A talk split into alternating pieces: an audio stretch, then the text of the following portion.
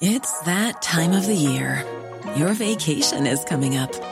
You can already hear the beach waves, feel the warm breeze, relax, and think about work. You really, really want it all to work out while you're away. Monday.com gives you and the team that peace of mind.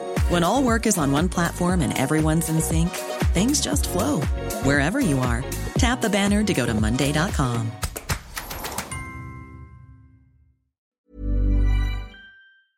Sie ist ein Star, eine der größten in ihrem Fach. Doch nach ihrem Tod wird sie nicht nur für ihr künstlerisches Vermächtnis weltbekannt, sondern vor allem für eine ganz besondere materielle Hinterlassenschaft.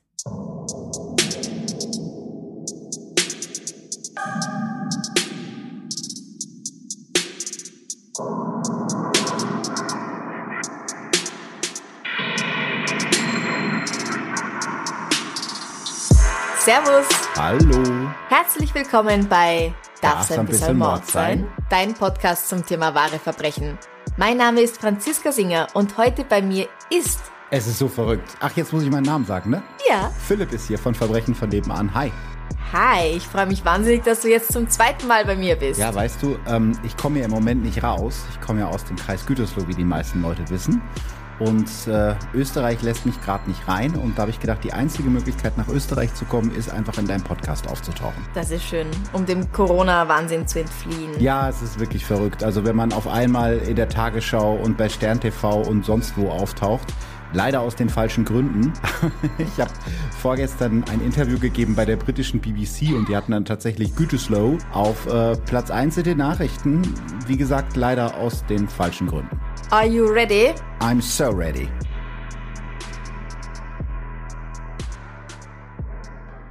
Frederick Legg wird 1937 in Buffalo, New York geboren. Er ist das erste Kind von Franklin Legg und Mary Fox Clark, die zu dieser Zeit unverheiratet sind.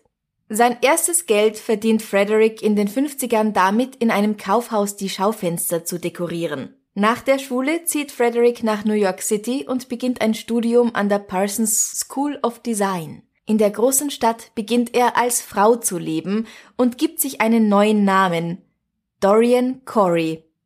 Klingelt's da bei dir? Du hast ja den Text nicht in der Gänze vorher bekommen. Ehrlich gesagt, nein. Also Dorian bringe ich mit Dorian Gray in Verbindung. Vielleicht kommt der Name daher, aber den Fall kenne ich nicht. Es ist schön. Ich höre jetzt heute mal einen Fall, den ich überhaupt nicht kenne vorher. Du hast schon Dorian Gray angesprochen. Der Name Dorian ist wahrscheinlich den meisten daher bekannt und Dorian Gray ist ja ein Mann.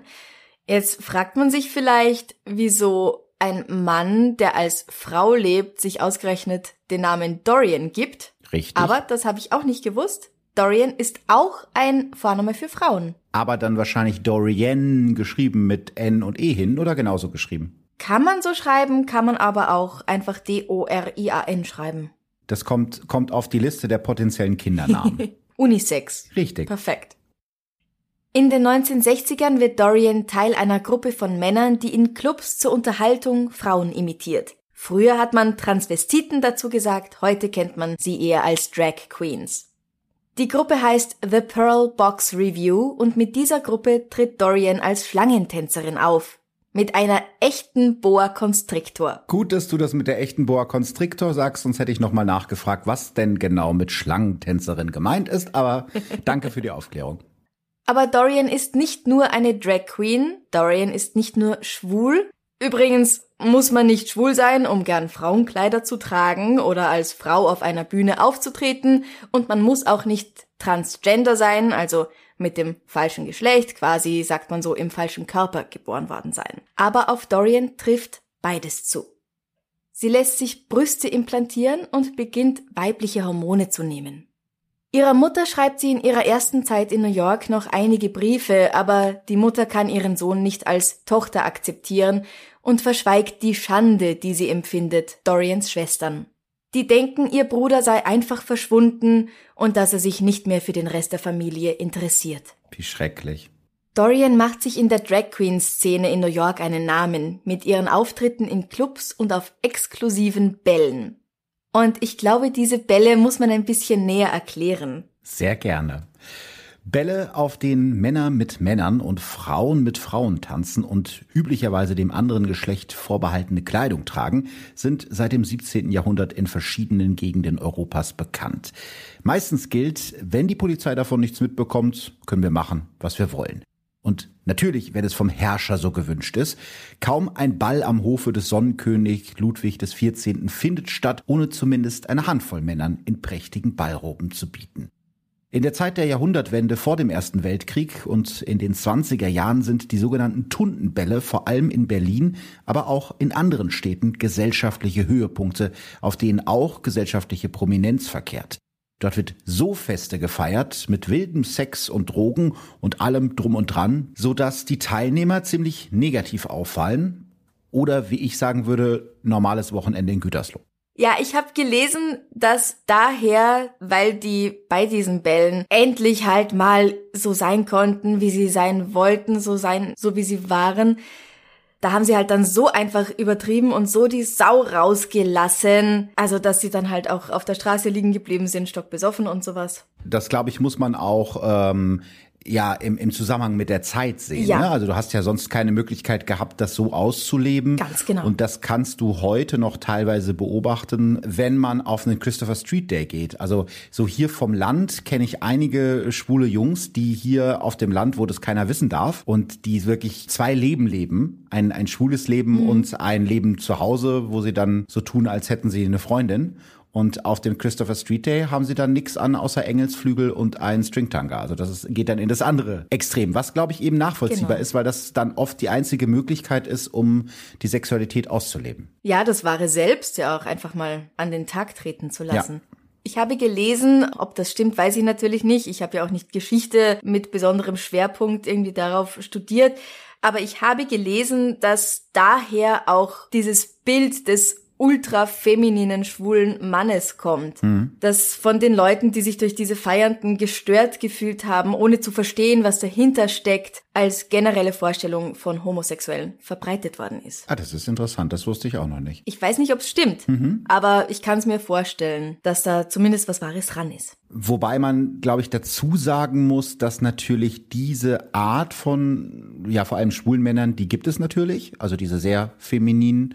Ähm, das kann man nicht bestreiten. Aber das sind natürlich auch die, die in der Öffentlichkeit auffallen. Ja. Also der schwule Müllwagenfahrer oder der schwule Polizist, bei dem sehe ich ja nicht direkt, dass er schwul ist. Aber der schwule, der einen Floristenladen hat oder ein Café und vielleicht auch feminin ist, dem sehe ich es natürlich an. Also das ist, glaube ich, immer so die, ich sag mal, sichtbare Spitze des Eisberges. Ganz genau. Als 1933 die Nazis an die Macht kommen, werden alle Bälle dieser Art in Deutschland verboten. Und auch im Rest Europas und in den USA verschwindet die Tradition dieser besonderen Bälle um diese Zeit herum. Aber in den 1960ern beginnt diese Subkultur in den USA wieder aufzuleben, ausgehend von Washington DC und dem New Yorker Stadtteil Harlem. Schwarze Männer in Harlem brachten diese Bälle zu ungeahnten Höhen. Höhen, von denen die kleinen Grüppchen weißer Männer nur träumen konnten, die in Kellerkneipen in Kleidern herumstolzierten. Mit großem Eifer mieteten sie große Säle wie die Elks Lodge und tauchten dort in Kleidern auf, die eine Madame Pompadour in den Schatten stellte. Die Kunde von den Drag Queens, die sich in riesige gewagte Roben schmissen, verbreitete sich und die Bälle zogen Publikum an. Erst Dutzende, dann Hunderte von Menschen, schwul und hetero gleichermaßen. Die Leute brachten Alkohol mit, Sandwiches, eimerweise gebackenes Hühnchen. Je mehr das Publikum wuchs, desto mehr und mehr bekam es für sein Geld. Eine Kleopatra auf einem Kahn, ganz in Goldlamier gekleidet, mit einem Dutzend Begleitern, die mit weißen glitzernden Palmblättern wedelten, nur um ein Beispiel zu nennen. Auf den Bällen wird nicht nur getanzt. Es gibt auch Wettbewerbe für verschiedene Kategorien, eben für Tanzen, für Kostüm, für Make-up und so weiter und so fort. Diese Bälle sind lange Zeit für minderjährige homosexuelle Burschen und Transgender-Personen die einzige Anlaufstelle, der einzige Ort, an dem sie sie selbst sein dürfen. Natürlich nicht nur für Minderjährige, sondern auch für Erwachsene. Aber ich finde es einfach ganz wichtig zu betonen, dass schwulen Bars wie zum Beispiel das berühmt gewordene Stonewall Inn und eben diese Subkultur der Dragbälle gerade auch für Minderjährige ganz oft der einzige Zufluchtsort waren und auch immer noch sind. Zumindest für ein paar Stunden in der Nacht. Wer noch mehr darüber wissen will, dem kann ich eine Dokumentation von 1990 empfehlen namens Paris is Burning, wo es genau darum geht. Und in dieser Dokumentation wird auch Dorian Corey interviewt. In den 1970ern ist Dorian Corey schon einer der größten Namen in New York City. Sie tritt in ausgefallenen Kostümen auf. Oft trägt sie mehrere übereinander und legt sie eins nach dem anderen ab. Sie soll auch mal ein riesengroßes Cape gehabt haben, das dann an den Seiten des Saales in die Höhe gezogen wurde. In den späten 70ern werden mehrere Häuser gegründet. Wer schon mal RuPaul's Drag Race gesehen hat, dem ist das vielleicht schon mal aufgefallen, dass es da immer diese Häuser gibt. Eines der ersten Häuser, also das sind eben so familienähnliche Verbände, ist das Haus La Beja von Peppa La Beja und auch Dorian gründet das House of Cory. Sie ist also wirklich ein großer Name in der Szene. Keine Sorge, jetzt ist dann langsam genug mit der Geschichte des Ganzen und wir kommen dem Kriminalfall langsam näher. Eines Abends in den späten 70ern macht sich ihr Mann Eddie mit den gesamten Einnahmen des Balls davon. Dorian ist am Boden zerstört, aber sie ist eine starke Frau. Sie hat schon ganz andere Sachen überstanden. Und sie macht weiter. Und weil du gerade so ein bisschen geschaut hast, ja, ich habe gesagt, ihr Mann das macht sich damit davon. Wäre jetzt meine Frage gewesen. Also ist der Mann heterosexuell und heißt Mann verheirateter Mann? Mann heißt ihr Ehemann.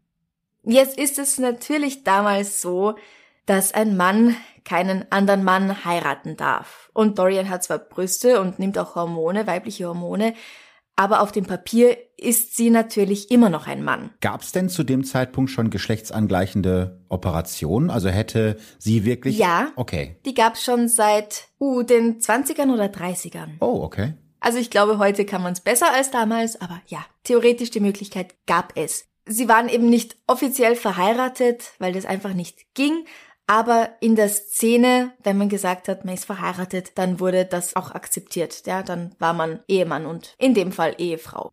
In den 80ern heiratet Dorian noch einmal, den um vieles jüngeren Leon Mercer. Sie sind zehn Jahre zusammen, bis Dorian am 29. August 1993 im Alter von 56 Jahren stirbt. Sie hat AIDS und ihr Tod wird durch Komplikationen, die in Zusammenhang mit diesem Virus entstehen, verursacht. Eventuell eine Lungenentzündung. Was es genau war, konnte ich leider nicht herausfinden. Aber das ist es zumindest, was Lois Taylor, die Dorian pflegt, als sie schwer krank ist, Dorians Schwester am Telefon sagt, als sie sie vom Ableben ihres Bruders Frederick informiert. Dorians Asche wird am Pier von City Island in der Bronx ins Meer gestreut. Zwei Monate später betritt Lois Taylor mit zwei anderen Personen Dorians Wohnung. Lois ist übrigens ebenfalls eine Drag Queen und sie möchte Dorians Garderobe ausräumen. Dorian war ja für ihre wundervollen Kostüme bekannt und da kann man bestimmt etwas davon zu Geld machen. Davon kannst du ausgehen, die sind nämlich sehr, sehr teuer. Mm, die zwei Männer, die sie dabei hat, suchen ausgefallene Halloween-Kostüme. Dafür ist der Schrank einer Drag Queen natürlich ideal. Die drei finden jede Menge Stoffe, Federn und Pailletten und ganz hinten in Dorians Schrankraum unter anderen Kostümen versteckt finden sie eine große alte grün karierte Tasche. Welche Schätze sich darin wohl finden werden? So garstig wie du gerade schaust, sind da garantiert keine Schätze drin. Die Tasche ist sehr, sehr schwer. Zu schwer. Einer der Männer schneidet sie auf. Aber anstatt Brokat und Seide entweicht der Tasche ein furchtbarer Gestank. Mm. Sie rufen sofort die Polizei, die den Inhalt der Tasche genauer inspiziert. Die Polizisten nehmen die Tasche vorsichtig auseinander. Eingewickelt in Kunstleder und Plastikfolie liegt, zusammengekauert, der teilweise mumifizierte Körper eines Mannes. Seine ehemals dunkle Haut ist lila und gelb, die Ohren sind nur noch rudimentär vorhanden, er ist nackt bis auf die Unterhose und er hat ein eindeutiges Loch im Schädel. Jemand muss ihn erschossen und dann in diesen Sack gestopft haben. Detective Figueroa erzählt, Wenn du jemanden so einwickelst, dann kommt keine Luft mehr ran. Aber der Körper verliert trotzdem Flüssigkeit, daher schwimmt er quasi in seiner eigenen Suppe. Die Haut war in einem sehr schlechten Zustand, wie alter Stoff. Wenn du den anfasst, dann fällt er auseinander. Mehrere Tage verbringt Figueroa damit, die Finger zu präparieren, sie vorsichtig auszuhärten, damit er der Leiche die Fingerabdrücke abnehmen kann. Und es funktioniert. Sie wird als Robert Bobby Worley identifiziert. Worley, Jahrgang 1938, ist 1963 für die Vergewaltigung einer Frau zu drei Jahren in Sing Sing verurteilt worden. Danach ändert er seinen Namen in Wells und lebt ein paar Monate bei seinem Bruder und seiner Frau. Als er aber den siebenjährigen Sohn seiner neuen Freundin verprügelt, will die die Polizei rufen und Bobby läuft weg. Er ist da ungefähr 30 Jahre alt. Seither, also seit 1967 oder 68, der Bruder weiß es nicht mehr so ganz genau, hat niemand mehr von ihm gehört. Dieser Zeitraum seines Verschwindens von gut 25 Jahren passt auch zu den Dosenlaschen, die ebenfalls in der Tasche gefunden werden, die irgendwann aus den 60ern oder 70ern stammen müssen. Was sind denn Dosenlaschen? Du meinst von Getränkedosen, diese Abzugsdinger? Ganz genau. Ich habe auch nachschauen müssen, was das genau ist. Ah. es sind diese Dinger, womit du eine Getränkedose öffnest. Da, wo man sich die Fingernägel abbricht. Ja, ganz genau. Und die manchmal einfach abreißen und dann hast du keine Chance mehr, diese blöde Dose aufzukriegen. Richtig. Also wenn jemand ein anderes Wort dafür hat, dann bitte gern her damit, aber. Gibt's dafür kein, kein österreichisches Wort? Bestimmt. In der Schweiz wird es wahrscheinlich Dosileschli oder so heißen. Oder sie haben einen ganz anderen, einen ganz absurden Ausdruck dafür. Mir ist absolut kein Ausdruck dafür bekannt. Also ich habe auch nie drüber nachgedacht, wie man das nennt. Aber beim Googlen von Dosenlasche kam das. Jetzt ist natürlich die Frage, in Dorians Wohnung, in einer Tasche, wird eine Leiche gefunden. Hat Dorian Worley getötet? Und hat sie 25 Jahre lang in der Wohnung mit einer Leiche im Kleiderschrank gewohnt? In welcher Beziehung sind die beiden zueinander gestanden? Mhm. Wieso hat sie ihn aufbewahrt und nicht irgendwo entsorgt? Vielleicht mochten sie sich. Mhm. Eine Theorie ist, dass Dorian die Leiche für jemand anderen aufbewahrt hat, um den wahren Mörder zu schützen, oder vielleicht hatte auch jemand etwas gegen sie in der Hand und sie wurde dazu gezwungen. Erpressung.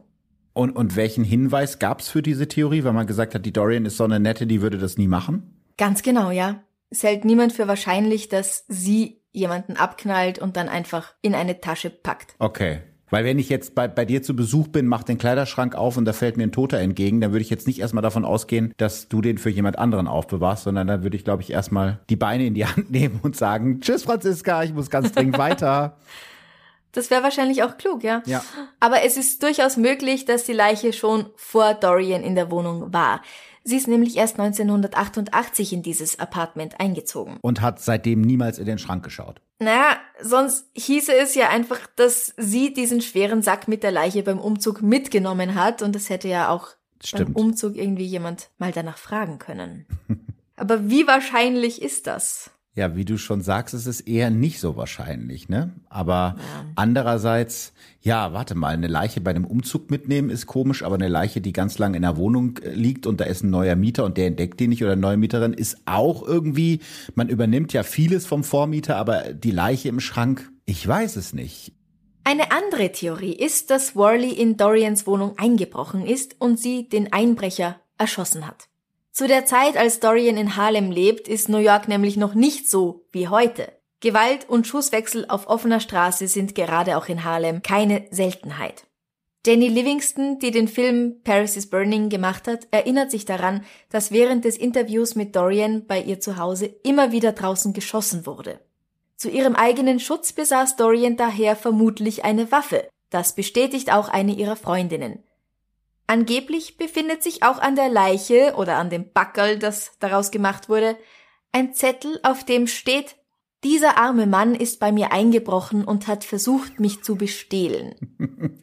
Aber, Aber, das wurde nie von der Polizei offiziell bestätigt und ich halte es für ein Gerücht. Für wen sollte man diesen Zettel auch schreiben? Für den Fall, dass es jemals rauskommt. Ja gut, das ja, hm, aber dann ist glaube ich auch egal, dann hilft dir der Zettel auch nicht. Das ist so wie dieses, wenn man sagt, äh, es ist nicht das, wonach es aussieht. Aber meistens ja. ist es doch genau das, wonach es aussieht. Ich bin gespannt, wie es weitergeht. Die dritte Theorie hat die meisten Anhänger und die besagt, dass Bobby und Dorian ein Liebespaar waren. Das hier ist ein Auszug aus einem Interview mit Bobbys Bruder für das New York Magazine. Wissen Sie, ob er sich jemals mit Transvestiten eingelassen hat? Ja, ja, ich glaube, er hatte eine Beziehung mit einem Transvestiten. Ich wusste gar nicht, dass er darauf stand, bis er dann bei uns wohnte. Er war offensichtlich betrunken. Er hat uns weit nach Mitternacht angerufen und dachte, dass er seine Transvestitenfreundin angerufen hätte. Und er redete und redete und ich habe zugehört. Hat er einen Namen gesagt? Ja, äh, ja. Hm. Dorian? Ja, Dorian. Das war's. Er hat gedacht, er hätte Dorian am Apparat. Ich bin ganz sicher. Ja, ich bin ganz sicher. Von dem, was ich mitbekam, haben sie sich gestritten und mein Bruder versuchte es wieder gut zu machen. Ich glaube, er war ein ganz schöner Macho. Ich bin sicher, dass er mit ihr gewalttätig wurde, aber er hat nie darüber gesprochen. Kann es sein, dass er einmal zu weit gegangen ist? Das ist möglich. Das ist sehr gut möglich. Die Aussage von Lois Taylor, dass sich auch eine Kurzgeschichte unter Dorians persönlichen Gegenständen befunden hätte, bestätigt diese Hypothese. In dieser Geschichte, die auf einem alten gelben Stück Papier geschrieben war, dreht es sich um eine Transgender-Frau, die ihren Geliebten tötet, nachdem er sie unter Druck gesetzt hatte, sich einer Operation zur Geschlechtsumwandlung zu unterziehen. Sie will Rache und aus der Rache wird Mord. Lois hält es für wahrscheinlich, dass Dorian damit die wahren Geschehnisse verarbeitet hat. Eine Freundin will auch erfahren haben, dass Dorian auf dem Sterbebett einer anderen Freundin genau das gestanden hatte. Hm. Mord aus Rache für schlechte Gefühle, für Streit, Mord aus Leidenschaft sozusagen? Es ist ja auch nicht schön, von jemand anderem zu einer Geschlechtsumwandlung gezwungen zu werden. Das oder unter Druck gesetzt Fall. zu werden. Das stimmt. Aber ich finde es interessant, dass die Ermittler oder die Theorien von damals ja alle so ein bisschen in einer gewissen Klischeehaftigkeit verhaftet sind. Ne? Also man kann sich gar nicht vorstellen, dass so eine in Anführungsstrichen schwache Frau, eine, eine Drag Queen, jemanden wirklich kaltblütig und geplant umbringt, zum Beispiel wegen Geld. Sondern da muss entweder ein leidenschaftlicher Streit mit dem Liebhaber dahinter stecken oder eine nochmal in Anführungsstrichen schwache Frau, die sich gegen einen Einbrecher verteidigt. Das finde ich ganz interessant an der Geschichte. Das wird wohl daran liegen, dass Dorian einfach als sehr gutmütig bekannt war. Mhm. Aber gegen diese letzte Theorie oder Hypothese spricht, dass keiner ihrer Freunde von einer Beziehung mit einem Bobby gewusst hat. Dorian hat nie als jemand gegolten, der seine Probleme offenherzig mit anderen teilt, aber über eine Beziehung mit jemandem, vor allem, wenn diese Beziehung so belastend ist, weil er sie zu einer OP drängt, da hätte sie vermutlich doch mit jemandem drüber gesprochen. Ja, und was ja auch eigentlich dagegen spricht, ist die Art, wie die Frage nach Dorian gestellt wird in dem Interview. Ne? Also in einer meiner letzten Folgen haben wir über Suggestivfragen gesprochen und wenn ich dich jetzt nach einem Namen frage und du kannst dich nicht erinnern und ich sag, war es vielleicht Philipp von Verbrechen von nebenan, mhm. dann ist ja die Chance relativ groß, dass du sagst, ja, stimmt, der war's. Also man kann den ja. Leuten ja auch falsche Erinnerungen einpflanzen und wenn die beiden eine Beziehung gehabt hätten, dann glaube ich schon, dass die Freunde ja was davon mitbekommen haben müssten. Das denke ich eigentlich auch. Vor allem eben, wenn das so eine Belastung darstellt natürlich Silikonbrüste und Hormone nehmen, damit die Figur etwas weiblicher wird, das ist eine Sache.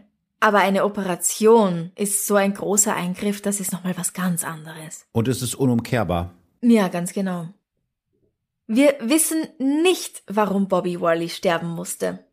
Und ob es wirklich Dorian war, die ihn getwittet hat. War es ein Fremder, der sie ausrauben wollte? Ein One-Night-Stand, der ausgetickt ist, als er gemerkt hat, dass die Frau, mit der er nach Hause gegangen ist, einen Penis hat? Ein gewalttätiger Liebhaber, der nicht wollte, dass herauskommt, dass seine Freundin nicht 100% Frau ist?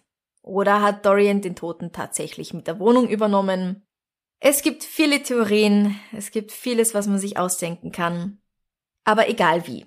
Warum sie nicht zur Polizei gegangen ist, als da aus welchem Grund auch immer eine Leiche in ihrer Wohnung war, das lässt sich ganz leicht erklären. Die Polizei hätte ihr vermutlich das Leben sehr schwer gemacht. Wir dürfen nicht vergessen, 60er, 70er Jahre. Für die Polizisten wäre Dorian mit großer Sicherheit ein Freak gewesen. Ein schwarzer Mann, mit Silikonbrüsten aus einer armen, gefährlichen Gegend New Yorks. Ein Verrückter. Da kannst du wenig Mitgefühl erwarten. Heute nicht, leider, immer noch nicht und in den 60ern oder 70ern schon gar nicht. Ich glaube, das, was du gerade gesagt hast, ist ganz wichtig. Es sind ja im Prinzip zwei Randgruppen oder drei Randgruppen in einer mhm. Person. Äh, ja, also Randgruppen aus Sicht der der weißen Mehrheitsbevölkerung oder der Polizei. Also Schwarz, Schwul und noch Drag. Also das ist ja, ne, ja. alles auf einmal. Und ich glaube, es ist heute noch so, wir sind ja beide RuPaul's Drag Race Fans. Da kommt es mhm. ja auch mhm. immer wieder zur Sprache, dass schwarze Drag Queens es heute noch wesentlich schwerer haben als ihre weißen Kolleginnen, weil das einfach nochmal doppeltes Stigma oder, oder ja, doppelte Randgruppe eigentlich ist. Und Dorian wäre natürlich in einem Männergefängnis gelandet. Da hätte sie wahrscheinlich nicht lange überlebt. Ja, freiwillig, ne? Hm. Ja. Deswegen konnte sie es der Polizei eigentlich nicht melden. Ja gut, wenn sie wirklich einen Mord begangen hätte, hätte sie ja allen Grund, nicht zur Polizei zu gehen, weil dann, dann würde sie sich ja, ja, selber belasten. Aber äh, weil ich jetzt auch schon die ganze Zeit darüber nachgedacht habe, wenn ich jetzt eine Leiche finden würde oder du würdest mir eine in den Schrank legen, dann müsstest du schon was sehr Gutes gegen mich in der Hand haben, dass ich die für dich aufbewahre. Mhm. Und wenn du an HIV erkrankst, das war ja damals so, da war ja die Chance, relativ groß, dass du auch am Ende an den Komplikationen der Krankheit stirbst. Das ja. heißt, eigentlich ist es ein abzusehendes Ende. Und wenn ich weiß, dass ich vielleicht nur noch ein paar Monate oder Jahre zu leben habe, dann würde ich mich vielleicht darum kümmern, dass die Leiche aus meiner Wohnung verschwindet. Naja, also warum sie die Leiche nicht entsorgt, sondern bei sich behalten hat, kann ich mir schon auch denken. In der Großstadt ist es ziemlich schwierig, eine Leiche loszuwerden. Dorian müsste dafür ein Auto haben, Vermutlich hat sie keines. In New York war das ja auch damals schon nicht notwendig. Und wie kommt sie sonst aus der Stadt raus? Mit dem Taxi? Dann gibt's wieder jemanden, der sich daran erinnern kann, dass da jemand mit einer großen, schweren Tasche gekommen ist. Also, was macht man? Den Leichnam irgendwo zerteilen und dann hoffen, dass niemand das sieht und dass auch die Stücke nirgends wieder auftauchen? Hm. Ja.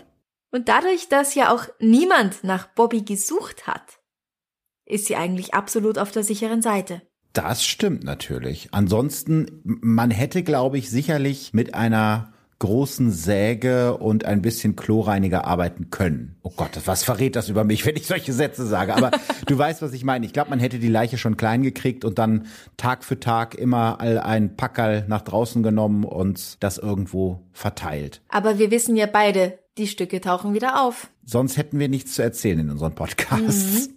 Und Bobby war ja auch so gut eingewickelt, dass niemand jemals einen unangenehmen Geruch bemerkt hätte. Nämlich nicht einmal der Schäferhund von ihrem zweiten Mann Leon. Ich kann mir noch eine weitere Möglichkeit vorstellen, nämlich dass Dorian überhaupt nichts mit dem Toten zu tun hatte und auch von seiner Existenz nicht wusste, sondern dass Lois, die sie die letzten drei Jahre gepflegt und ihren Nachlass dann verwaltet hat, dass sie die Tasche mit der Leiche in die Wohnung gebracht hat und es so inszeniert hat, als wäre es quasi Dorians Toter gewesen.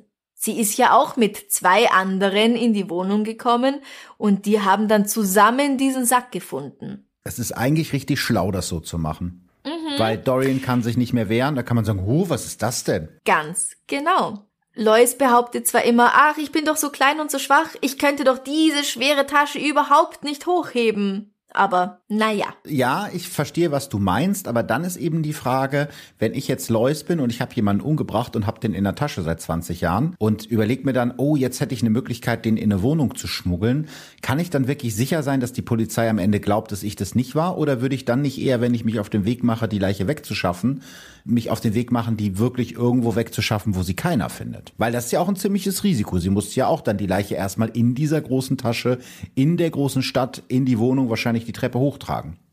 Vielleicht hat sie das schon gemacht, schon Jahre zuvor und die dann da hinten versteckt, weil Dorian wird ihre großen Kostüme nicht mehr so oft angesehen haben, als sie dann richtig krank war. Hat man denn den Vormieter oder die Vormieterin der Wohnung auch befragt? Das wäre ja auch eine interessante Spur.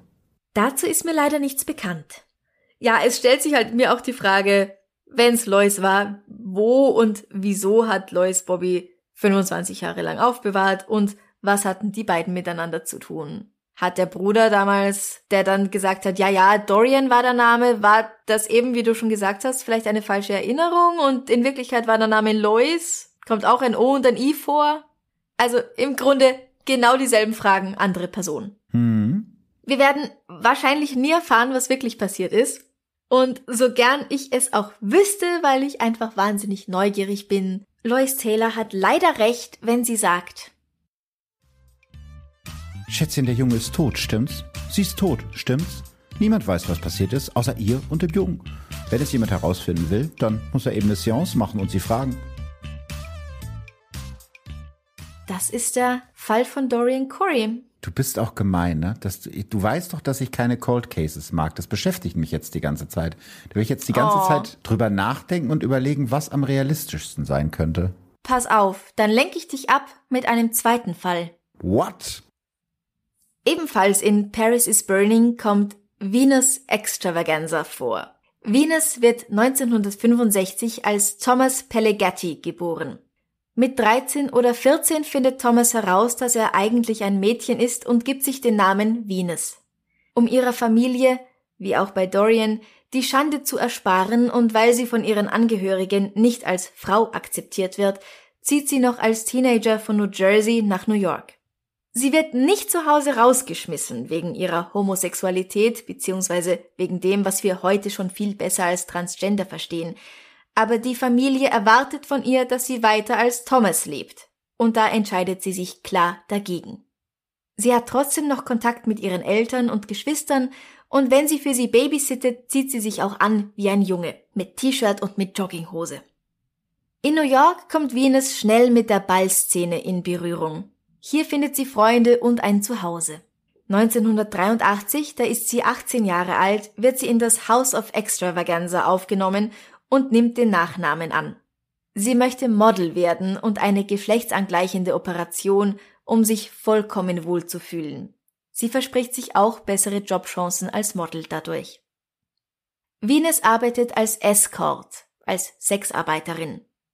Sie erzählt, wie sie einmal nur knapp der Attacke eines Mannes entkommen ist, der ausrastet, als er bemerkt, dass Venus transgender ist. Am 25. Dezember 1988 wird sie tot auf dem Bett des Duchess Hotels in New York aufgefunden. Jemand hat sie erdrosselt. Vermutlich ist sie zu diesem Zeitpunkt, wo sie gefunden wird, bereits vier Tage dort gelegen. Was ist das denn für ein Hotel, wo vier Tage lang eine Leiche auf dem Zimmer liegt? Naja, wenn's einige Tage im Vorhinein bezahlt ist und man das Schild nicht stören an die Tür hängt. Und ich muss dich enttäuschen, Venus' Mörder wurde bis heute nicht gefunden. Du machst mich fertig heute. Es wird vermutet, dass es auch ein Freier war, der nicht damit klarkam, dass Venus mehr in der Hose hatte als erwartet. Venus ist auf dem Holy Cross Cemetery in North Arlington, New Jersey bestattet. Und zwar unter ihrem Taufnamen Thomas Pellegatti. Das ist furchtbar. Sie wollte Das nicht mehr Thomas Pellegatti sein. Das ist so Ja. gemein, dass man denen dann im Tod noch das Recht an der eigenen Persönlichkeit abspricht. Ja, finde ich auch. Ein doppelt schrecklicher Fall, schrecklich, weil nicht aufgeklärt und schrecklich auch, weil am Ende irgendwie so unter dem Namen, den man nicht mehr haben wollte, begraben zu werden, ist ja auch kein schönes Ende. Finde ich auch. Die Familie hat Venus oder die Familie hat ihr Kind trotzdem geliebt, aber konnte sie nicht akzeptieren. Ja, das ist, glaube ich, das ist, glaube ich, wirklich ein, ein ganz schrecklicher Zwiespalt, in dem ja Familien dann öfter sind in solchen Situationen, aber meistens entscheiden die sich ja glücklicherweise für die Kinder und für die Liebe, aber es ist leider nicht in allen Fällen so. Ja. Ja, ich habe es jetzt eh schon mehrmals erwähnt. Wer gern mehr über die amerikanische Szene lernen möchte, schaut sich bitte Paris is Burning an. Ich glaube, das gibt's immer noch auf Netflix. Und natürlich RuPaul's Drag Race. Da sind wir beide Race. große Fans davon. Ja, ich habe gerade versucht, den Vorspann nachzuspielen, sah beim Sitzen nicht so gut aus. Also wenn ihr Germany's Next Topmodel gut findet, dann guckt euch das an. Nein, guckt euch so oder so an, weil es Ja. ist so unterhaltsam und das kann man durchaus auch als strammer Hetero gucken und amüsiert Mhm. sich königlich darüber, weil es einfach, es ist so wie Germany's Next Topmodel, nur in liebevoll und in lustig. Das ist, glaube ich, so die, das sind die Hauptunterschiede. ja, und ohne Minderjährige. Das stimmt. Obwohl ich weiß gar nicht, da sind manchmal so Queens dabei, die so aussehen wie zwölf, aber das, ich glaube, die sind's dann wenigstens nicht. Und im Jahr 2016 ist Kiki rausgekommen. Das ist eine amerikanisch-schwedische Produktion. In dieser Doku werden ebenfalls Themen wie Obdachlosigkeit, HIV, AIDS und Gewalt gegen Transgender-Personen in der Drag- und Ballszene von New York beleuchtet. Wo man Kiki sehen kann, weiß ich leider nicht. Ich habe nur davon gelesen, dass es, das, dass es diesen Film gibt und den Trailer auf YouTube angesehen. Ich würde Kiki auch wahnsinnig gern sehen, weil mich das einfach interessiert. Dorian Venus und viele andere berühmte Drag Queens ihrer Zeit leben weiter in den Sprüchen, die sie in Paris is Burning gesagt haben und die in RuPaul's Drag Race oft zitiert werden. Ihre Häuser leben weiter und, ja, abgesehen mal von der Leiche, die in Dorians Wohnung aufgefunden wurde, ihre Arbeit, das, was sie für ihre Community geleistet haben, das lebt auch weiter und das ist nicht zu unterschätzen. Das ist absolut gar nicht zu unterschätzen, weil die Zeit ja damals eine ganz andere war. Also diese Frauen und, und Männer und äh, transidenten Personen aus der Zeit sind ja eigentlich Helden, weil die hatten noch wirklich was zu verlieren. Die wurden jeden Tag von der Polizei verprügelt. Ich will jetzt nicht sagen, dass es heutzutage überall auf der Welt einfach ist, queer zu sein. Das ist es natürlich nicht. Mhm. Aber das war ja nochmal eine ganz andere Zeit. Ja, ich habe mir gedacht, weil jetzt ja Juni natürlich der Pride-Monat ist, machen wir noch was Schönes zum Abschluss in diesem Pride-Monat, weil du, wie du weißt, ich liebe ja was Schönes zum Abschluss. Ja, schau mal. Und ich habe mich extra einigermaßen bunt angezogen für heute. Also für den Regenbogen fehlen noch ein paar Farben, aber ich bin nah dran. Ja, blau, rot und weiß. Ja, fehlen halt nur noch fünf Farben oder keine Ahnung, sechs, dann ist schon fast ein Regenbogen. Wenn dir dieser Podcast gefällt, würden wir uns sehr über deine Unterstützung freuen. Du kannst unser Komplize auf Steady werden. Dort bekommst du für einen Beitrag ab 2,50 Euro jeden Monat exklusives Material, das alle anderen nicht bekommen. Oder du schickst uns ein Enzian-Schnapsal über co-fi.com. Kein Geld, kein Problem. Du kannst uns auch helfen, indem du diesen Podcast abonnierst, eine Bewertung abgibst und all deinen Freunden und Kollegen davon erzählst. Folge uns auch auf Instagram at darfseinbissal-podcast und auf Facebook. Alle Links gibt's natürlich auf unserer Homepage darfseinbissalmordsein.com. Wie ich ja praktisch vor dieser Folge erst erfahren habe, als dein treuer Zuhörer, ist ja der Gast für was Schönes zum Abschluss zuständig. Weißt, ich dachte, ich kriege hier eine schöne Frage serviert, aber jetzt muss ich sie selber servieren und jetzt war ich, habe ich mir überlegt, dass ich gleich zwei Sachen für dich habe, die ich gerne von dir wissen würde. Gleich zwei. Kann ich aussuchen, worauf ich antworte? Natürlich nicht. Das ist ja nicht wie bei Wahrheit oder Pflicht.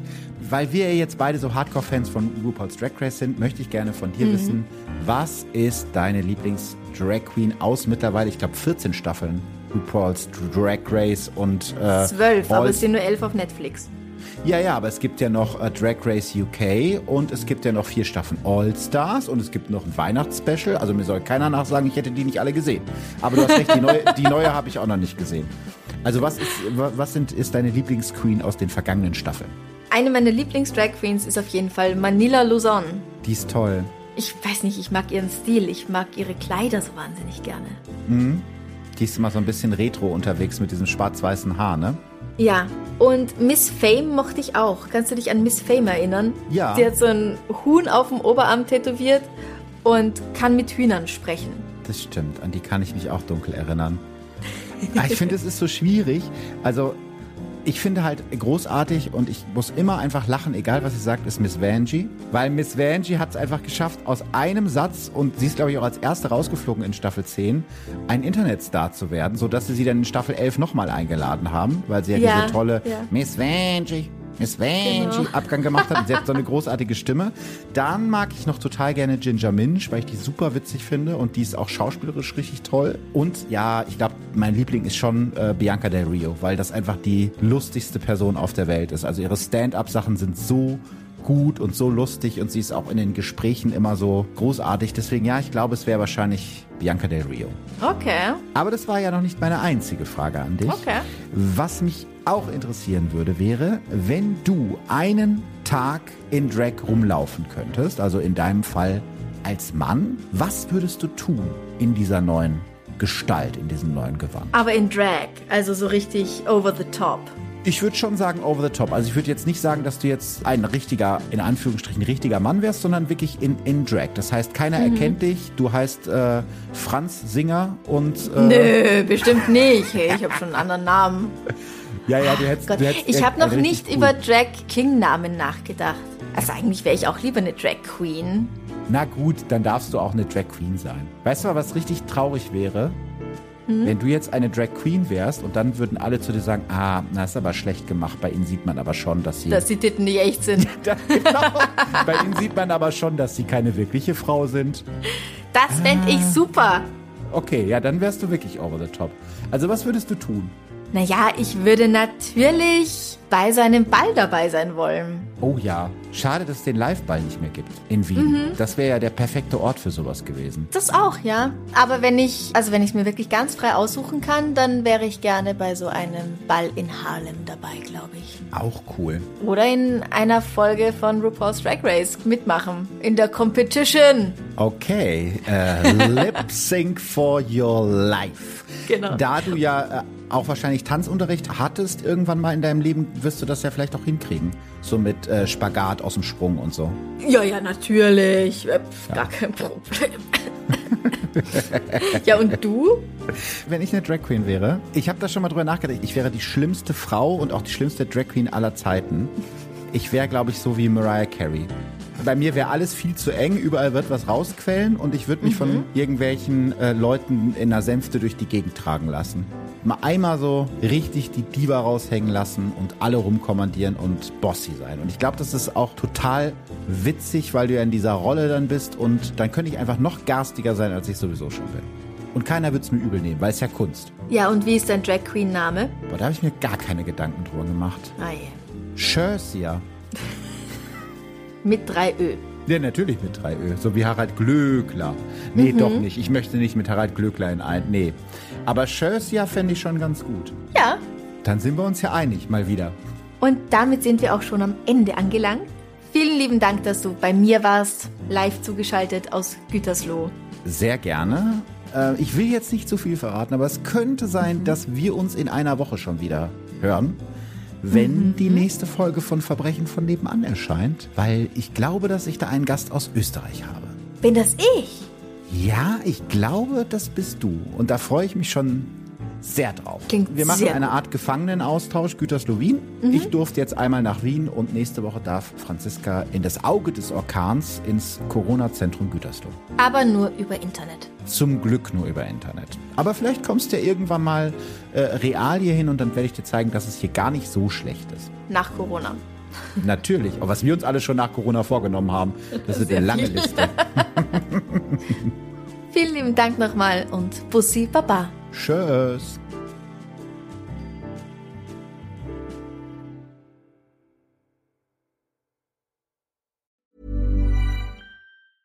Hey, it's Paige DeSorbo from Giggly Squad. High quality fashion without the price tag. Say hello to Quince. I'm snagging high-end essentials like cozy cashmere sweaters, sleek leather jackets, fine jewelry, and so much more. With Quince being 50 to 80% less than similar brands and they partner with factories that prioritize safe ethical and responsible manufacturing. I love that. Luxury quality within reach. Go to quince.com slash style to get free shipping and 365 day returns on your next order. quince.com slash style. Liebe findet den unterschiedlichsten Ausdruck quer durch die Geschichte. Doch ist es wirklich immer Liebe? Lasst uns über Sex sprechen, von skandalösen Stories aus der Antike über die Geschichte von Fetischen bis hin zu den unanständigen Geheimnissen berühmter Personen. Bei Liebesgeschichte gehen wir der Entwicklung der menschlichen Sexualität auf den Grund. Unterhaltsam, lehrreich und im besten Sinne des Wortes tabulos stellt Franziska Singer, das bin ich, jede Woche die Frage, wer, wann, mit wem und wie. Wer Liebesgeschichte überall, wo es Podcasts gibt.